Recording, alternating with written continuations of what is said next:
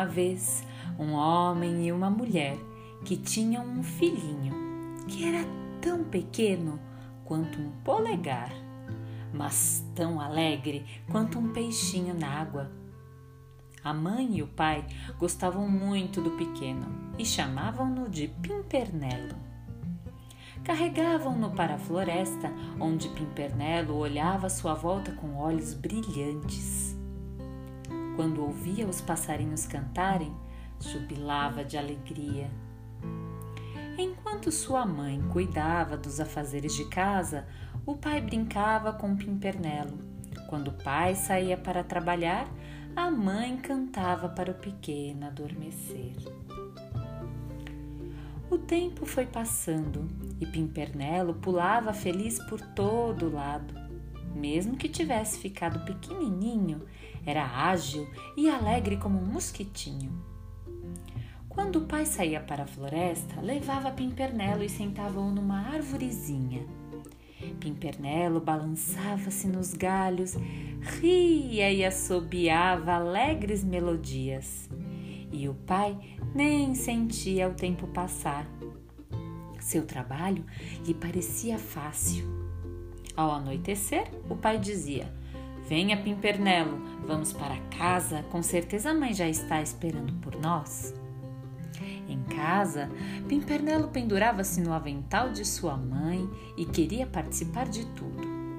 Se ela estivesse cozinhando uma gostosa sopa, Pimpernelo ficava rodeando a panela até que ela o elevasse para que pudesse olhar dentro da panela. Uma vez, a mãe teve que sair. Pimpernelo brincava com o gatinho. E então um cheiro doce lhe subiu no nariz. Que vontade lhe deu de olhar dentro da panela. Esticou-se, estirou-se, subiu no banquinho até que conseguiu pôr o nariz por cima da borda da panela. Mas a sopa estava fervendo e, como chegou muito perto da panela, o vapor envolveu-o e levou-o pela chaminé acima. O pequeno cavalgava no vapor através do ar, subindo cada vez mais, até que conseguiu segurar-se num ramo de um alto pinheiro. Ali ficou sentado e chamou em sua aflição: Papai, mamãe, venham buscar-me! Mas ninguém ouviu. Uh, estou com frio! Estou com fome! Uh! Finalmente, um esquilinho ouviu seus gritos e seu choro e saltou lá para cima. Sente-se em mim e segure-se firmemente. E, ui, ui, ui, desceram pelo tronco. Como ficou feliz o pequeno ao sentir a terra firme debaixo de seus pés. Tirou uma noz de seu bolso e deu-a para o esquilo.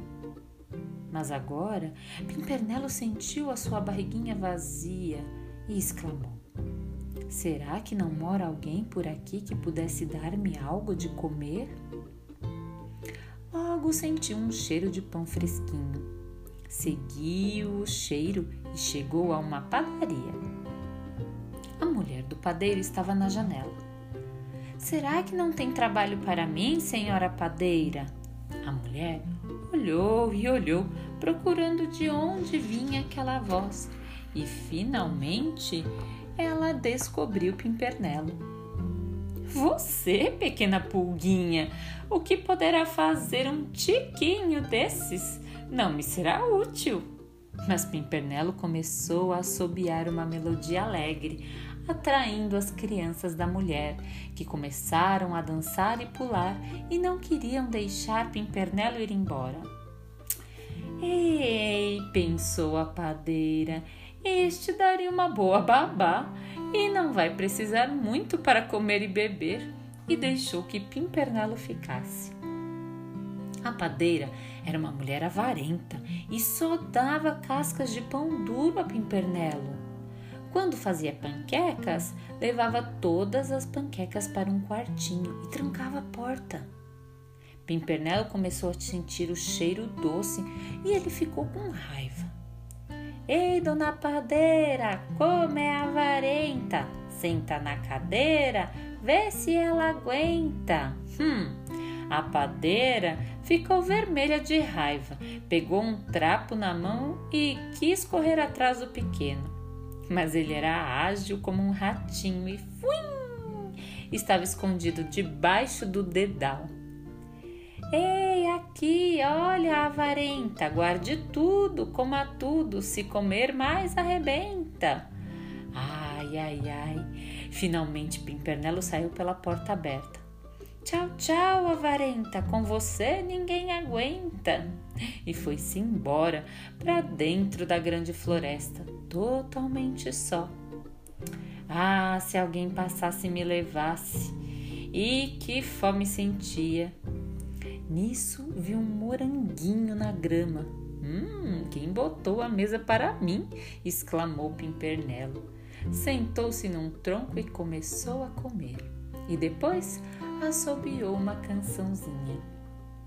Mas o tronco começou a mexer-se e um gigante elevou-se da grama. Onde está o passarinho que sabe cantar tão bonito, para que eu o pegue e leve para as minhas crianças? Pimpernelo continuou a assobiar alegremente. Então o gigante avistou-o e quis pegá-lo. Espere, espere! gritou o pequeno. Você irá amassar-me com suas mãos grossas. Sente-se que eu subirei em você. O gigante sentou-se na grama e rapidamente Pimpernelo já havia subido nos seus ombros. Gostou muito daquele lugar e continuou cantando e gorjeando como um passarinho. Hum, fez o gigante. Estou com fome. Tenho uma ideia, disse Pimpernelo. Leve-me à casa da padeira, lá poderá saciar sua fome. Ela tem centenas e centenas de panquecas num quartinho. O gigante ficou com água na boca, estalou a língua de contentamento e correu o quanto suas compridas pernas podiam. Ao escurecer, chegaram à padaria. Pimpernelo entrou pelo olho da fechadura no quartinho. Atenção! ele gritou. E começou a jogar aquelas deliciosas panquecas pela janela. O gigante mal conseguia pegar e enfiar as panquecas na sua grande boca. Quando o quartinho ficou vazio, Pimpernelo saltou para fora. Hum, isto me fez bem, disse o gigante. Peça-me o que quiser, que eu farei. Eu quero voltar para casa Quero estar com papai e mamãe, disse Pimpernelo. Se apenas soubesse o caminho. O gigante riu.